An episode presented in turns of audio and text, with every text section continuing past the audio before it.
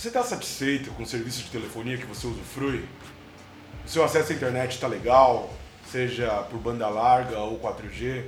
Ou mesmo telefonia, se você ainda tiver telefone fixo, tá legal, a continha tá, tá razoável, os planos de, de, de dados para acessar a internet móvel estão bons, é, a contratação tá legal, dura bastante.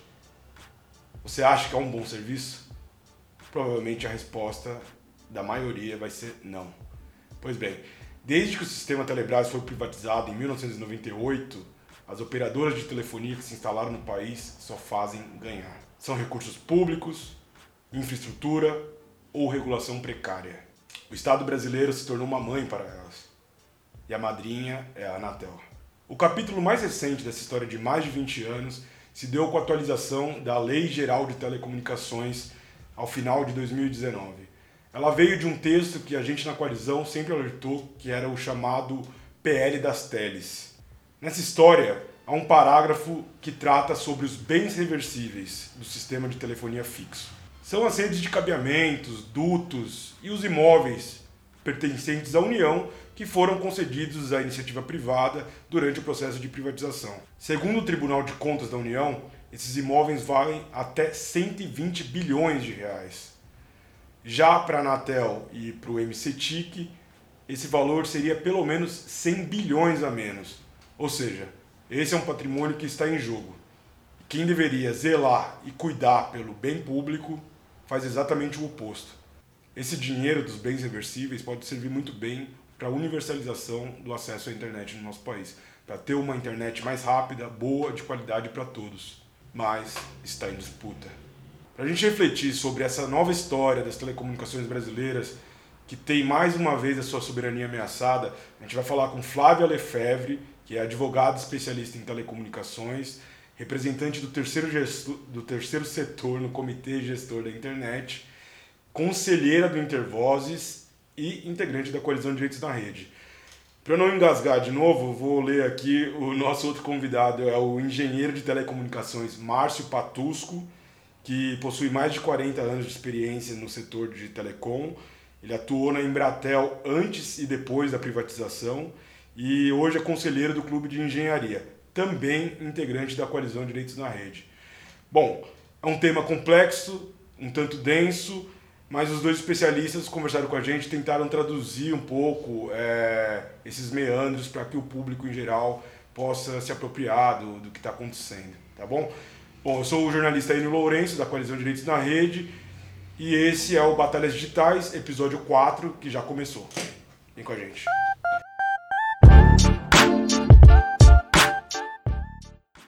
Flávio Patusco, muito obrigado por, por participar do episódio 4 do Batalhas Digitais, o podcast da Coalizão Direitos na Rede. É, então, vamos lá, vamos fazer essa esse balanço aí do, do da, das telecomunicações brasileiras. Flávia, eu começo contigo, de bate-pronto, eu te pergunto uma pergunta é, que, que me veio motivada pelo seu último post no seu blog pessoal. A soberania nacional no âmbito das telecomunicações, ela está ameaçada? Mas antes de você responder para a gente, é, acho que seria legal fazer um, uma contextualização e até uma tradução do tema para o público geral, é, de o que aconteceu com a Lei Geral de Telecomunicações, né, a partir do, do último texto que atualizou ela, a, a Lei 13.879 de 2019, que veio do famigerado PLC 79 de 2016, que a gente carinhosamente apelidava de o PL das teles, né? Então, faz esse, essa análise para a gente, Flávia, e não esquece da pergunta da soberania nacional, por favor. Não, não. Ó, é, por que, que a gente fala? Eu vou até fazer esse retrospecto com vistas a, a, a, essa pergunta que você fez a respeito do risco né, de o Brasil perder a soberania sobre as redes. Bom, primeiro, é, contextualizar o seguinte: telecomunicações, de acordo com a Constituição brasileira, é, é um serviço público, né? É, é atribuição da União Federal. Né? Então, Sendo assim, e seguindo o regime né, que a gente tem na Constituição Federal, o responsável por garantir é, a infraestrutura que dê suporte a esses serviços de telecomunicações, o acesso é da União, né? Então, é, quando a gente teve as privatizações em 1998, né, e foi feita a Lei Geral de Telecomunicações para definir um modelo para o novo, para a nova etapa, para os novos rumos que as telecomunicações teriam no Brasil a partir de então, é, fixou-se o seguinte, que a telefonia fixa, o que existia mesmo naquela época, uma demanda muito grande, não era todo mundo que tinha um telefone fixo, você às vezes tinha que esperar cinco, seis anos para ter um telefone, pagava-se uma fortuna por um telefone, ainda que a conta fosse barata, mas ter o telefone custava muito caro. Definiu-se que a telefonia fixa, lá em 98, ela ia ser o serviço prestado em regime público. Ele ia ser o foco das políticas públicas de telecomunicações.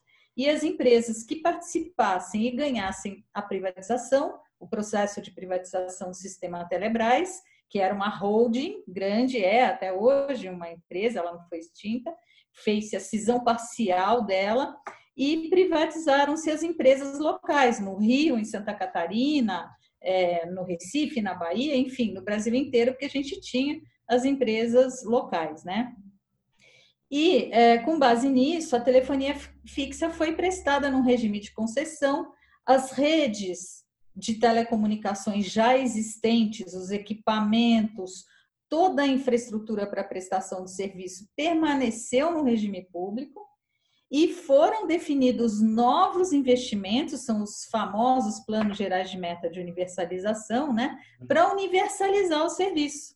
Então, previu-se é, uma série de metas, estabeleceu-se por um decreto, que era o Plano Geral de Metas, o famoso PGMU, metas até 2005, com investimentos pesados para passar rede de telecomunicações que desse suporte à telefonia fixa pelo Brasil inteiro, né? E aí, quando a gente fala isso, a gente está falando, quando a gente fala em rede, fica uma coisa muito, assim, às vezes subjetiva, mas a gente está falando o quê? De obra de engenharia civil, quebrar o asfalto, passar duto, passar tubo. Foi uma loucura, né? Fez-se realmente, nesses primeiros cinco anos de, de 98 é, um pouquinho mais até 2005, né, desde a privatização até a primeira etapa dos contratos de concessão, muito investimento. E esse investimento veio do nosso bolso consumidores, era a assinatura básica que bancava esse investimento, né? É, então, a gente está falando aí de um patrimônio, né, em termos de infraestrutura de telecomunicações, extremamente valioso e que ainda hoje, né, essas redes que foram e estão associadas aos contratos de concessão, elas são responsáveis por em torno de 40% do tráfego de dados da banda larga fixa no Brasil. E essas redes são públicas, porque pelo regime da Lei Geral de Telecomunicações, essas redes são públicas e tem obrigações de compartilhamento e tem tarifa para exploração é, dessas, dessas redes fixadas pela Anatel, enfim, tem todo um regime. Quando veio essa lei, né, tentando mudar, com o objetivo de mudar esse modelo e transferir todos os serviços para o regime privado, nós fomos contra. Por quê? Por duas razões. Primeiro, porque a gente entende que é inconstitucional, porque pela Constituição tem que ter responsabilidade do Estado. O Estado uhum. tem que se responsabilizar pelos investimentos que vão ser feitos. E a gente tem dinheiro para isso. A gente recolhe o Fundo de Universalização das Telecomunicações, FUST, desde 2000, Funtel, Fundo é, de Tecnologia para de desenvolvimento de tecnologia para telecomunicações, Fistel, Fundo de Fiscalização de Telecomunicações, e nós pagamos isso. Então, tem dinheiro para isso, mas infelizmente, esses investimentos nunca reverteram para a concessão. Né? Nunca reverteram para as telecomunicações. O Tribunal de Contas da União atestou isso.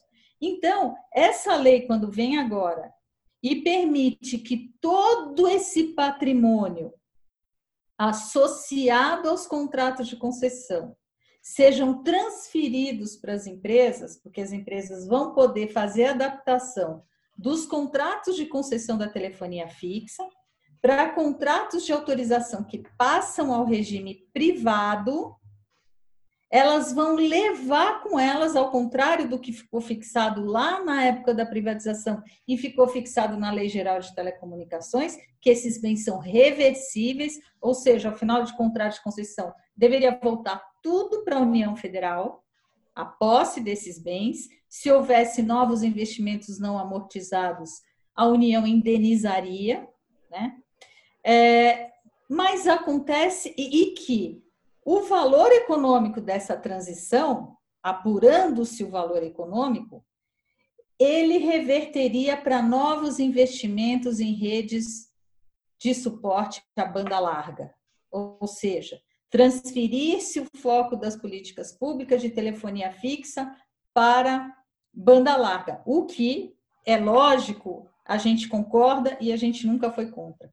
O grande problema é o seguinte: é a transferência completa dessas redes e desse patrimônio todo para as empresas privadas, sem uma garantia de incidência regulatória mais pesada do Estado sobre essas redes, porque elas são estratégicas para a comunicação no país, e o processo de avaliação, ou seja, de apuração do valor econômico desse patrimônio todo, porque se a gente avaliar, subavaliar isso, os investimentos que vão ser feitos serão pequenos. E o que a gente está vendo é que está havendo uma subavaliação, porque uhum. só em bens reversíveis a gente tem em torno de 100 bilhões de reais, enquanto a Anatel diz que são 17. Então, existe uma controvérsia e um conflito muito grande aí, e isso gera um risco é, para o poder que o país tem de atuar sobre, sobre essas redes. E por isso que a gente fala em perda de soberania. Excelente, Flávia. O, o, TCU chega a apurar até 120 bi, né? Chega até, até. Atualizado, é. Boa, Patus. 123 bi. 123 bi. É, bom, é entreguismo a perder de, de vista, né? É, vamos, vamos lá, Patusco, vamos introduzir o Patusco nessa prosa, Flávia. E, e Patusco, você trabalhou na Embratel, né, antes e depois da privatização. E acho que seria legal você também fazer uma, um balanço para a gente do que você tem visto nessas pontuais mudanças nas telecomunicações brasileiras, não tanto do ponto de vista técnico, mas do ponto de vista político. É, para onde a gente tem caminhado é, nesses últimos 20 anos? Ok, ele, obrigado aí pela, pela oportunidade. É, obviamente, houve uma transformação bastante grande. É, após a privatização. Né?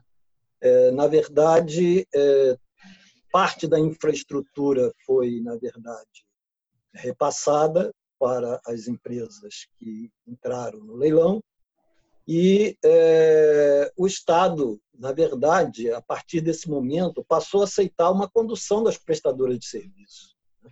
tanto no, no, no, nos serviços em regime privado como nos serviços em regime público né, o STFC.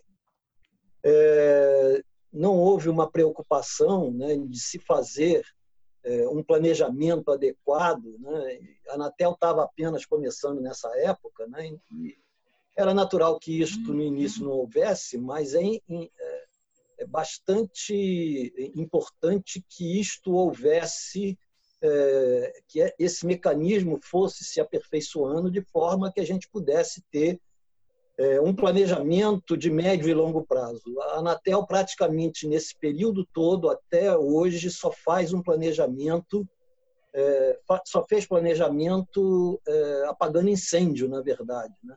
Uhum. Porque antes da privatização, eu particularmente trabalhei no planejamento integrado do sistema Telebrás. Né? A gente sentava com todas as empresas operadoras e fazíamos um planejamento integrado, coisa que passou a não existir a partir daí.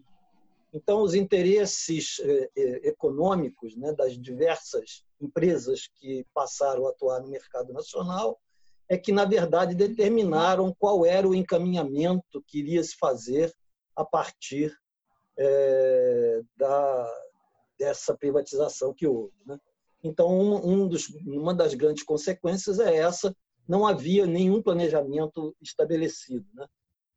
É, paralelamente a isso, a participação da sociedade, que antes se dava muito mais efetivamente, né, através do interesse público que as empresas efetivamente empregavam na solução dos problemas, ela é, passou a ser bastante pequena e é, até iniciativas como o Fórum Brasil Conectado, que foram, é, na verdade, implementados, não se teve uma continuidade. O Fórum Brasil Conectado era exatamente um fórum que se estabelecia é, em torno de 2011, 2012, por aí, no sentido de fazer com que é, os serviços tivessem um encaminhamento é, com anuência da sociedade civil, das operadoras e da, da, da parte governamental. Né? Isso também passou a não existir. E uma outra importância bastante grande no desenvolvimento do setor foi a praticamente nacionalização da indústria e da pesquisa e desenvolvimento. Então, nós tínhamos uma indústria que atendia praticamente em 1988, né? Ela atendia 70% do mercado, ela foi definhando em 1998, na privatização, essa indústria atendia cerca de 40 e poucos por cento do mercado, e hoje em dia a gente tem uma indústria que atende 3 a 4% do mercado nacional, o que Nossa. é inacreditável. Né? O desenvolvimento, é, a regressão que houve na indústria nacional no setor de telecomunicações. Né?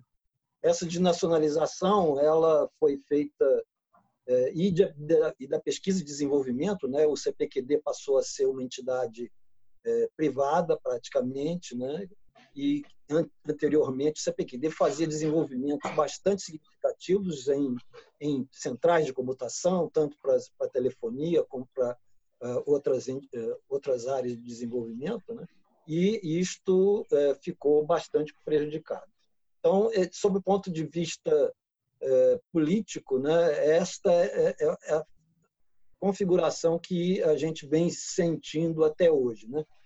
É, o que se criou né, no sentido de fazer com que é, tivesse é, um desenvolvimento é, não apenas através do, das ideias que é, estavam dentro das operadoras, se criou a Anatel, mas o que se verificou é que a Anatel muito mais se alinhou às operadoras do que à sociedade propriamente dita. Né? Então, isso também foi é, é, disse muito né, da cooptação da Anatel em relação às operadoras, e isso tudo é que uhum. influenciou o desenvolvimento político e, um pouco técnico do, do segmento de telecomunicações no Brasil na pós-privatização. Certo. Gente, para a gente entrar no, no, nos pontos é, que são mais urgentes agora, né, que é a questão dos bens reversíveis e da consulta pública número 5 da Anatel, que a coalizão vem acompanhando. É, sobre os bens reversíveis propriamente, né? Eu, e, e, essa mudança, né, de, de regime da, da, telefonia fixa, do regime de concessão para autorização. O que muda exatamente é, e por que vocês acreditam que foram feitas essas mudanças? Existe algum ganho, algum mínimo ganho que seja para a sociedade? É, olha, é, eu acho que um ganho né, é você dar uma flexibilidade para é, a forma de atuar do poder público. Então, se antes você tinha uma política pública voltada para telefonia fixa, e hoje isso não faz mais sentido, porque a grande demanda da sociedade é por acesso à internet, né? Então é importante que se faça que se façam os ajustes né, nas normas, nas leis, que se redefina o modelo para atender a demanda da sociedade, né? Para a gente ter novos investimentos é, na infraestrutura que dê suporte a esses novos serviços. Ocorre o seguinte, que a forma como isso está sendo feita é, no nosso modo de ver, das entidades 38 que integram a coalizão Direitos na Rede e das entidades que trabalham desde, sei lá, desde 2006, na, e nós éramos a campanha Banda Larga é um Direito Seu, acompanhando tudo isso há muito tempo, né? As nossas propostas, que sempre foram feitas, inclusive entregues pessoalmente dentro do Ministério das Comunicações, agora não é mais Ministério das Comunicações, infelizmente, juntaram tudo, comunicações, inovações, etc., é, é o MCTIC, mas nós entregamos uma proposta que era a seguinte, era colocar, estender o regime público para as redes de transporte de acesso para os novos investimentos, de modo a destravar o Fundo de Universalização de Telecomunicações, o famoso FUST, que nunca foi usado, né? Porque o FUST, pela lei do FUST, é, só serviços prestados em regime público poderiam receber esses fundos. Então, se por decreto, como está previsto na Lei Geral de Telecomunicações, os governos da época tivessem estendido o regime público para infraestrutura de banda larga, a gente já poderia ter usado esses recursos né, para fazer novos investimentos, fazer novos contratos e readaptar o modelo. Isso já poderia ter sido feito há muito tempo. E o que aconteceu? Porque a Anatel e cooptada pelo grande poder das empresas e do, de um governo com uma mentalidade neoliberal, inclusive, né?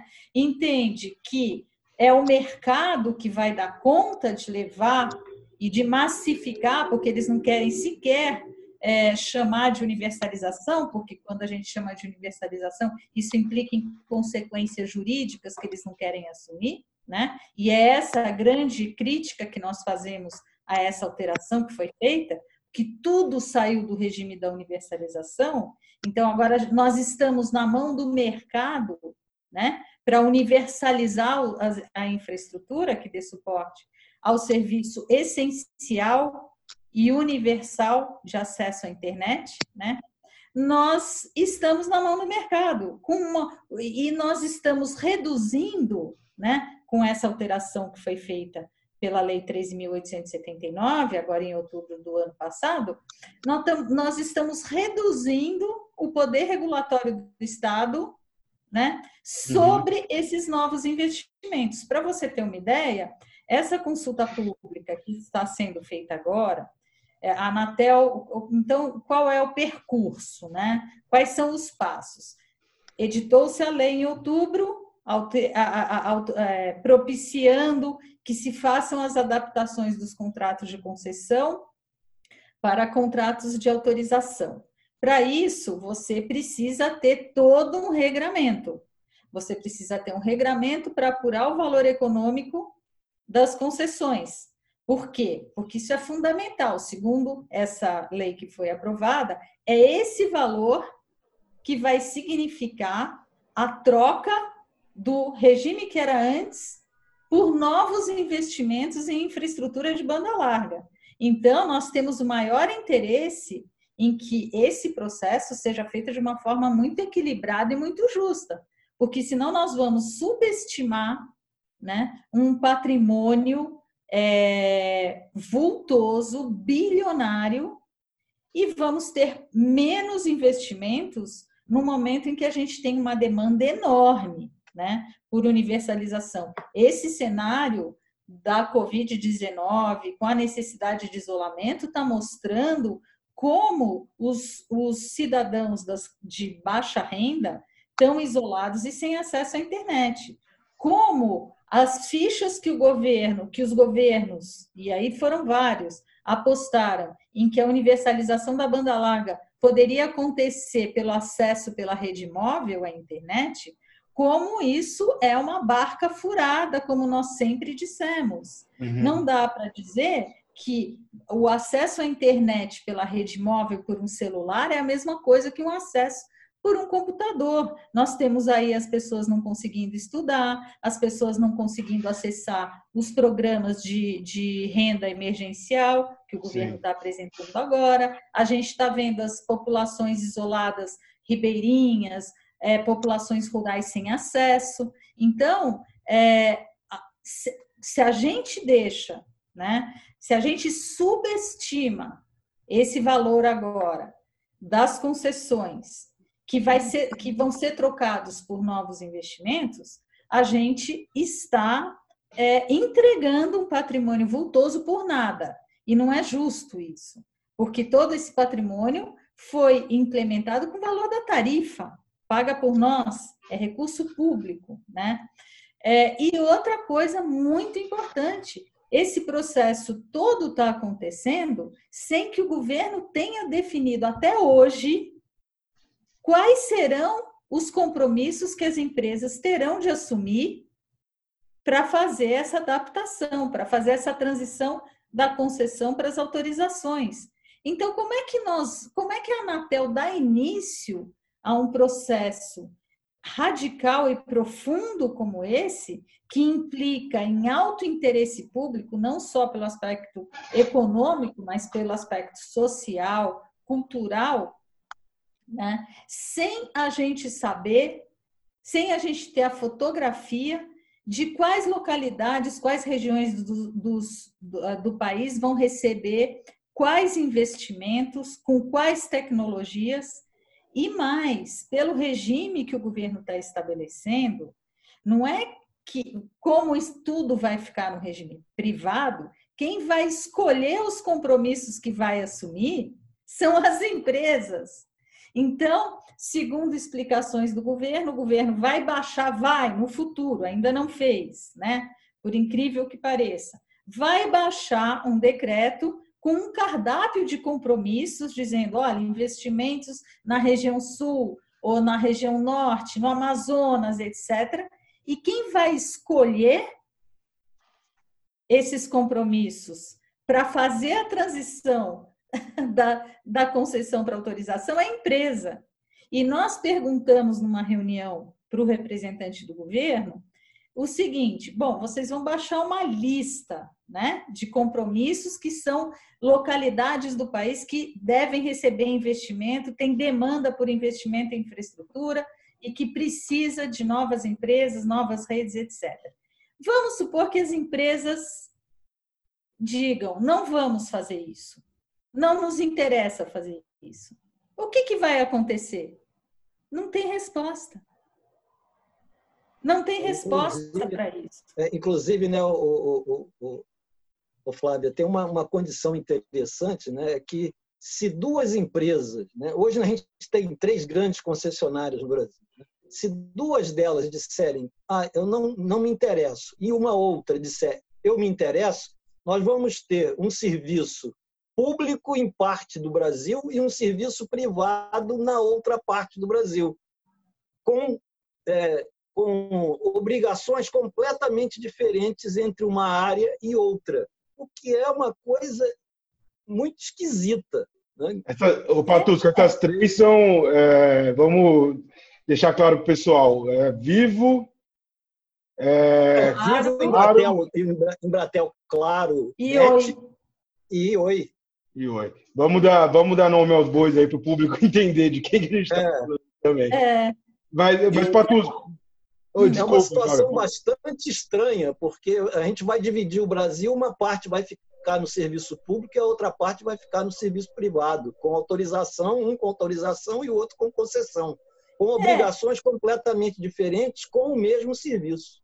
Eu, eu nem acho, é, é, é, complicado, é estranho, mas o, o que eu acho pior é o seguinte: é o fato de que a gente corre o risco de o governo definir as áreas que merecem investimento, que precisam ser atendidas, e as empresas dizerem assim: ah, então não me interessa, não porque me interessa, o é. investimento é. que eu vou ter que fazer no Amazonas para passar rede debaixo daqueles rios é enorme você tem ali uma concentração de consumidores com baixa renda, né? você não tem mercado corporativo que vai fazer o retorno desse meu investimento, então não me interessa fazer investimento lá. Bom, e aí?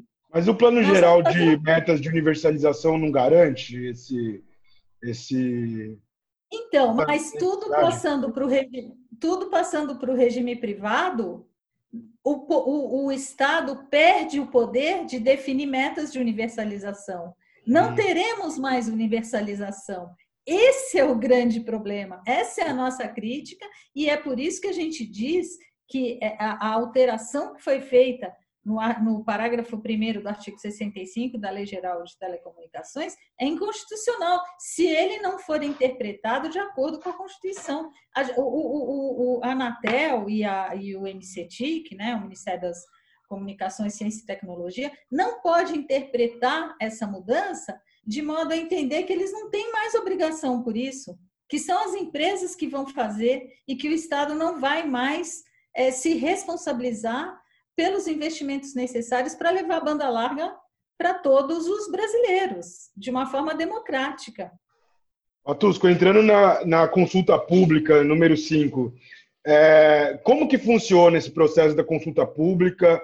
É, qual foi a avaliação da coalizão? Né? Você teve, teve participou das discussões, né? acompanhou a, a é, o trabalho da consultoria. Faz essa, essa avaliação para a gente de como que funciona esse processo da consulta pública e o que, que a gente pode fazer enquanto sociedade civil para, digamos, é, talvez controlar um pouco esse problema, tentar revertê-lo.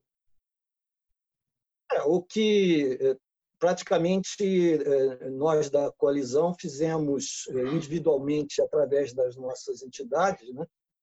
É, e fizemos essas contribuições para a consulta pública. Essas contribuições elas têm que ser analisadas pela Anatel. É, as empresas operadoras também fizeram, né? entidades do governo também fizeram contribuições. Isso tudo vai passar por um crivo da Anatel e Ministério no sentido de fazer com que é, o que for razoável né, tenha que ser alterado. Né?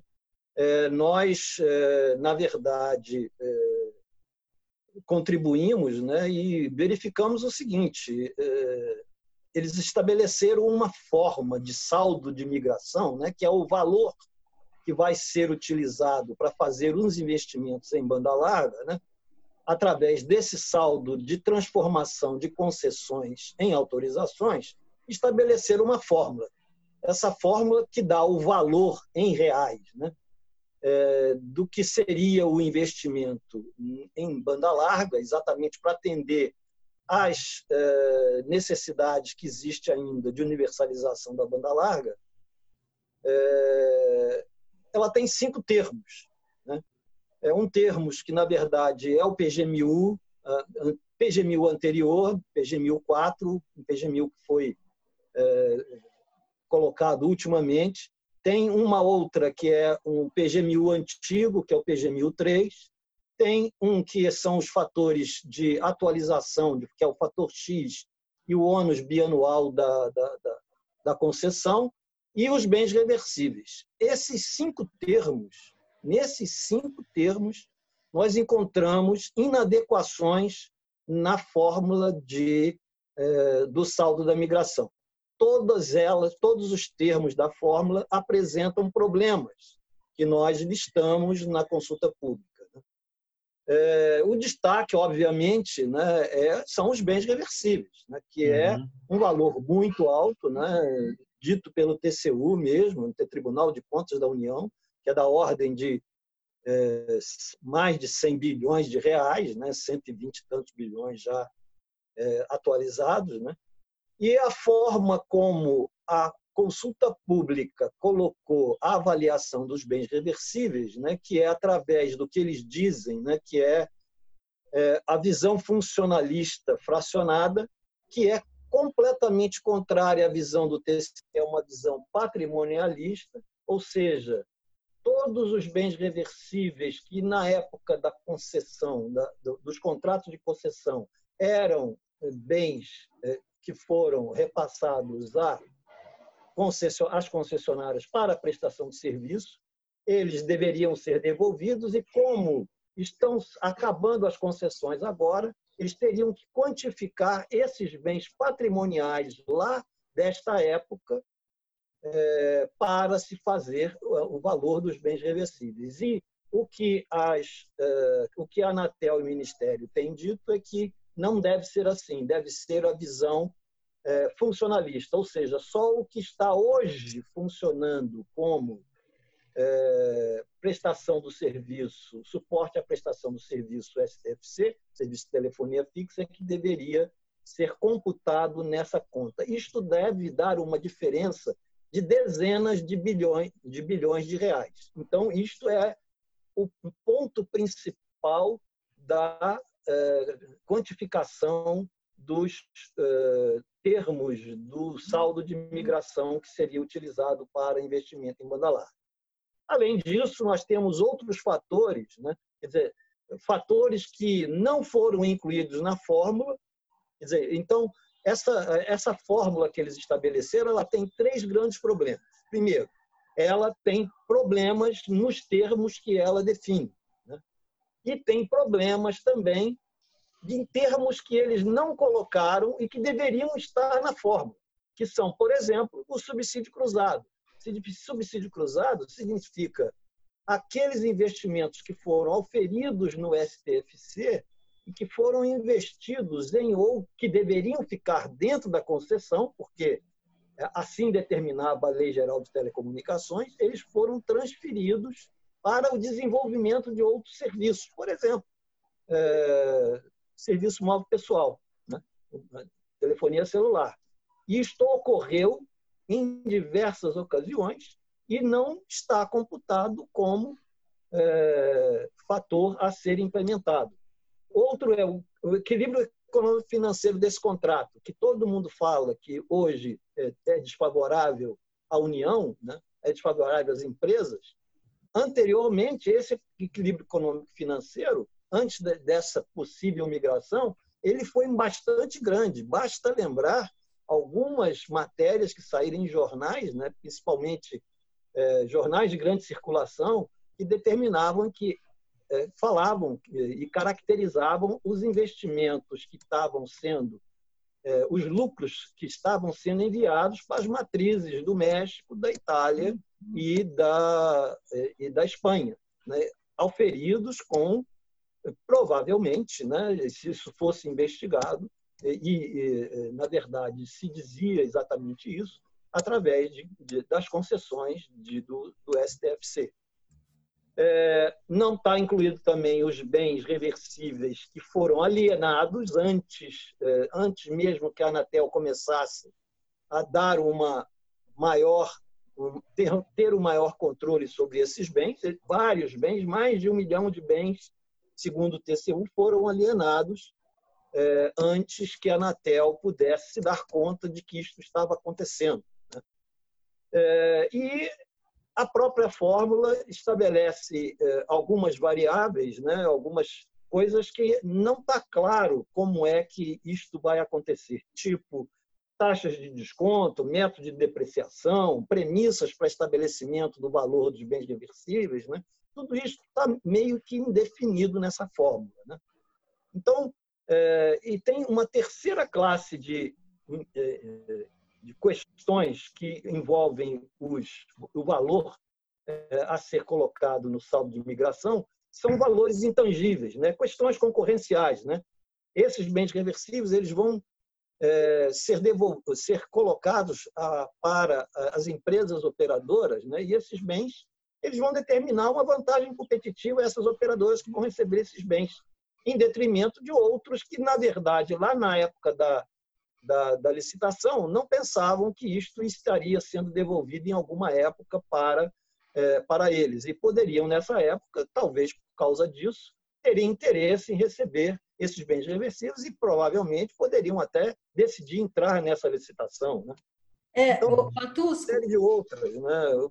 É, eles não investiram, né? não houve investimento técnico em melhorar é, hoje, o, o maior é, provedor de soluções de banda larga no Brasil são os modems XDSL, né? que poderiam ser incrementados com modems muito mais de maior velocidade, com velocidades até é, acima de um megabit, de um gigabit por segundo e que não houve nenhum interesse aqui no Brasil, é, principalmente não houve interesse nem da Anatel, nem das empresas, nem do Ministério de fazer com que essas, é, essas tecnologias viessem a ser implementadas no acesso do usuário. Então, tem uma série de outros aspectos, são aspectos intangíveis, que também não fizeram parte da colocação ou das é, ideias de se ter uma migração mais justa e mais adequada da concessão da concessão para a migração. Ah, olha, você pediu a palavra. Sim, eu queria só para dar uma ideia do que o Patusco está falando, quando ele fala em vantagem competitiva, é, para deixar bem claro, imaginem só que todas essas redes que a gente está falando de transporte de acesso, né? É, são redes, é, é, o backbone, né? A, a, rede estrutural que se espalha pelo por todo o país, pelo território de todo o país, as redes de acesso que entram nas cidades e depois que vão para casa de todas as pessoas. Imagina o valor disso, né? Todas essas redes, elas serão transferidas, né? Para as concessionárias, hoje concessionárias, que passarão a ser autorizatárias, portanto, essas redes deixarão de ser públicas e passarão a ser privadas, por isso a gente fala em perda de soberania, né? E sobre essas redes, hoje, porque elas são públicas, existem uma série de obrigações de compartilhamento da capacidade dessas redes. A gente tem, inclusive, backhaul público, feito por conta de planos gerais de metas de universalização feitas lá em 2008. Tudo isso passa a ser privado e mais, você terá essas empresas, elas não vão só operar essas redes, elas também prestarão serviço de acesso à banda larga, usando essa rede, competindo numa situação de grande vantagem, porque elas serão proprietárias dessa rede quando passar, quando houver a adaptação, e vão poder cobrar o preço que elas quiserem para alugar a capacidade dessa rede para as empresas competidoras, para outras empresas, TIM, pequenos e médios provedores. Quer dizer, elas passam a ter uma vantagem competitiva imensa, né? Porque lá no início, quando houve a privatização, o que estava expresso, né? O que ficou expresso nos contratos, porque está expresso na, na Lei Geral de Telecomunicações é que, ao final do contrato de concessão, essas redes, a posse dessas redes voltaria para a União, para a União recontratar essas redes e garantir a continuidade da prestação do serviço.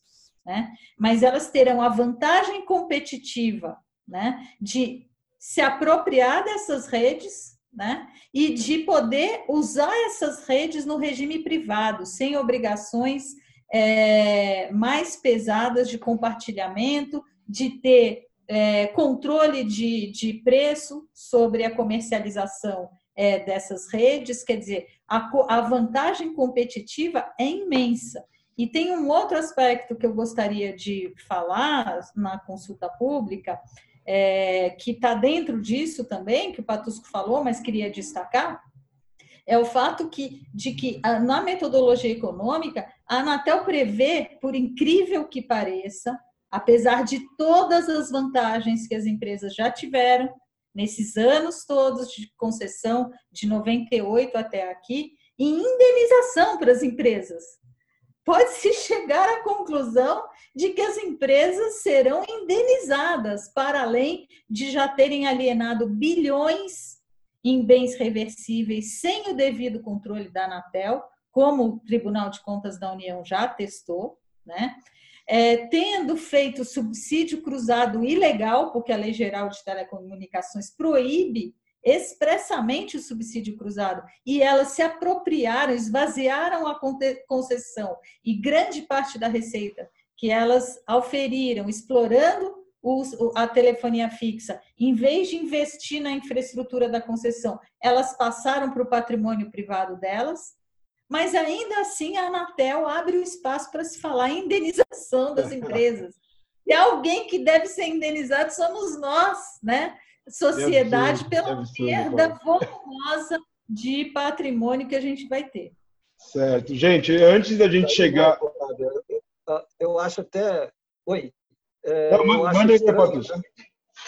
eu acho é, estranho, né? estranho e indefensável né, que a Anatel e o Ministério defendam, por exemplo, né, um, uma visão de é, a visão funcional, a visão é, funcionalista, né, em detrimento do erário e da sociedade brasileira, quando deveria ser exatamente o contrário. Eles deveriam estar atuando no sentido da visão patrimonialista, né, mas eles estão tão cooptados, né, e com o, o, o pensamento tão polarizado em ter é, fazer esta é, é essa reformulação que estão, na verdade, atuando contra o erário e contra a sociedade brasileira, que, vai, é, que através dessa previsão da visão funcionalista vai ter um, um, valor muito menor dos bens reversíveis do que teria a outra visão, que é a visão patrimonialista. Né? E por é inaceitável que uh, uh, tanto o Ministério quanto a Anatel tenham essa, essa visão tão uh, inadequada é, em relação a esse patrimônio nosso. Né? E quanto menos se avalia, e por quanto menos se avalia o, o, patrimônio associado à concessão, menor investimento em banda larga a gente vai ter. Então, é incompreensível que o agente público e a agente reguladora, a agência reguladora, atuem no sentido de subestimar um patrimônio que, na realidade, é, reverterá para novos investimentos é, que devem atender a demanda por infraestrutura para atender a sociedade brasileira. Certo. Gente, deixa eu fazer um intervalo aqui para a gente. A gente tem um quadro chamado Entidade de Luta, que a gente apresenta as 38 organizações da coalizão. Então, Túlio, solta aí para a gente que entidade é, aparece hoje aqui.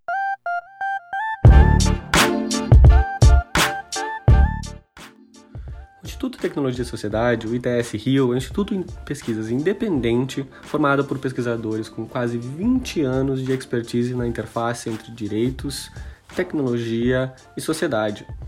A missão do ITS é que o Brasil e o Sul Global possam responder de maneira oportuna e criativa às novas oportunidades e desafios trazidos pela tecnologia na era digital.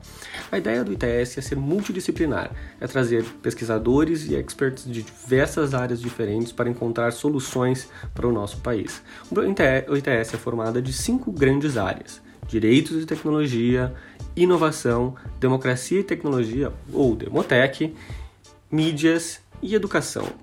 O ITS esteve presente em diversos momentos marco na formação do ambiente de tecnologia no Brasil. Particularmente, o ITS foi um dos coordenadores, junto com o Ministério da Justiça, da redação do famoso Marco Civil da Internet. Muito importante também esteve na formulação de sugestões para a Lei Geral de Proteção de Dados, Hoje, o ITS trata com diversos temas, como, por exemplo, blockchain na iniciativa pública, como como o Brasil pode atuar de maneira positiva e responsável para a criação de inteligência artificial no país. Também como o Brasil pode responder ao desafio da internet das coisas, como tratar dos direitos de proteção de dados. E uma série de outros temas muito importantes para a situação de tecnologia no nosso país. Bom, é, Flávia e Patusco, eu quero agradecer a vocês. Eu vou passar agora a palavrinha para vocês para um minutinho para as considerações finais, tá bom? Vamos lá, quem começa? Como e para essas considerações finais, eu acho que eu deixo uma pergunta também aberta. O que, que a gente tem de, de perspectiva pela frente? Quem que vai primeiro? Pode ser você, Flávia. Ok. Bom, é, eu quero agradecer aqui, acho é, importantíssimo a gente levar ao público esse debate. Esse debate é do mais alto interesse, ainda que tecnicamente ele seja muito complexo, tanto pelo aspecto das telecomunicações, das redes, quanto pelo aspecto econômico, foi um esforço para a coalizão, a coalizão investiu né, é, recursos para contratar uma consultoria econômica para dar suporte às nossas contribuições e daqui, daqui para frente a gente tem que acompanhar esse processo para minimizar os prejuízos e para garantir os maiores investimentos é, possíveis para atender as regiões e as populações do Brasil hoje que estão é, é, penalizadas por causa desse fosso digital imenso. A gente precisa democratizar o acesso e melhorar as comunicações, a informação e a economia do Brasil, porque, segundo o IPEA, a cada 1% de aumento no acesso à banda larga, você tem 0,77% a mais no PIB. Então, garantir acesso à banda larga é garantir desenvolvimento social, econômico e cultural. Legal, Flávia. Patusco, contigo a bola. Gostaria de agradecer a oportunidade para a gente esclarecer algumas questões associadas a essa modificação da nossa lei. Né? É, valeria a pena acrescentar né, é que, é, de acordo com o que está sendo previsto, né, tem uma consultoria internacional que vai fazer avaliação desses bens reversíveis. Então, a gente vai ter que acompanhar isso de perto para não deixar escorregar isto de forma que a gente não possa deixar que a avaliação seja da forma como a Anatel e o Ministério estão colocando, e sim considerar todas as colocações que o TCU fez a respeito da visão que deve prevalecer na avaliação dos bens reversíveis. Isto é de importância capital na avaliação que a gente vai fazer daqui para frente. Essa consultoria internacional ainda não foi contratada, provavelmente então está se esperando a contratação disso no mês de junho. Eu não sei se isso vai acontecer. E eles teriam oito meses para fazer a avaliação desses bens reversíveis. Né? Uhum. É, esses bens têm que ter uma, uma, uma, lista de bens reversíveis que a Anatel está providenciando. Ela teve mais 120 dias dado pelo TCU para fazer esta avaliação. Inicialmente já tinha sido dado 210, eles não fizeram, e mais 120 dias foi dado pelo TCU, e é, vamos ver o que vai sair de lista de bens reversíveis, onde vai ser trabalhado por essa consultoria internacional para fazer a avaliação desses bens. Então, provavelmente, esses bens reversíveis só serão quantificados em valor no ano que vem, início do ano que vem. A gente tem que acompanhar isso exatamente para a gente não deixar que isto é, seja subavaliado e que a sociedade brasileira não tenha oportunidade de ter banda larga nos pontos onde é, o, é, for indicado. Certo, excelente, Patusco. Bom, é, realmente, como a Flávia disse, é um tema bem técnico, né? tem várias nuances aí do, desse processo histórico dos 20 anos da privatização é, com muitas siglas, né, muitos fundos, muitos PLs que vêm e que vão. E, e, é legal que a gente está conseguindo, é, pelo menos, introduzir o tema agora com, com, com, um, novo, um novo veículo, né, com podcast. Então, acho que é, vocês podem acompanhar a gente né, nas nossas redes da coalizão, que é barra direito na rede, no Twitter, arroba CDR, underline BR, provavelmente vai aparecer aqui no, no nosso vídeo, para quem está acompanhando no YouTube. E pode seguir a gente também no nosso site, que a gente sempre trata no blog dos temas de acesso, né, que é direitosnarede.org.br. É, esse jornalista mesmo que vos fala tem muito trabalho quando tem que falar de acesso, né, consultando essas fontes aqui, como Flávio Patusco, que, que me ajudaram na nossa última matéria, mas, mas nós vamos seguir acompanhando, como, como os dois bem disseram aqui, a gente é, é, uma das bandeiras da coalizão acompanhar as telecomunicações e, e podem contar conosco. Valeu, gente. Obrigado, viu, Flávia? Obrigado, Patusco. Foi ótimo. Obrigado. Tchau. Valeu, até a próxima. Obrigado. Valeu, gente. Tchau, tchau. Tchau. tchau.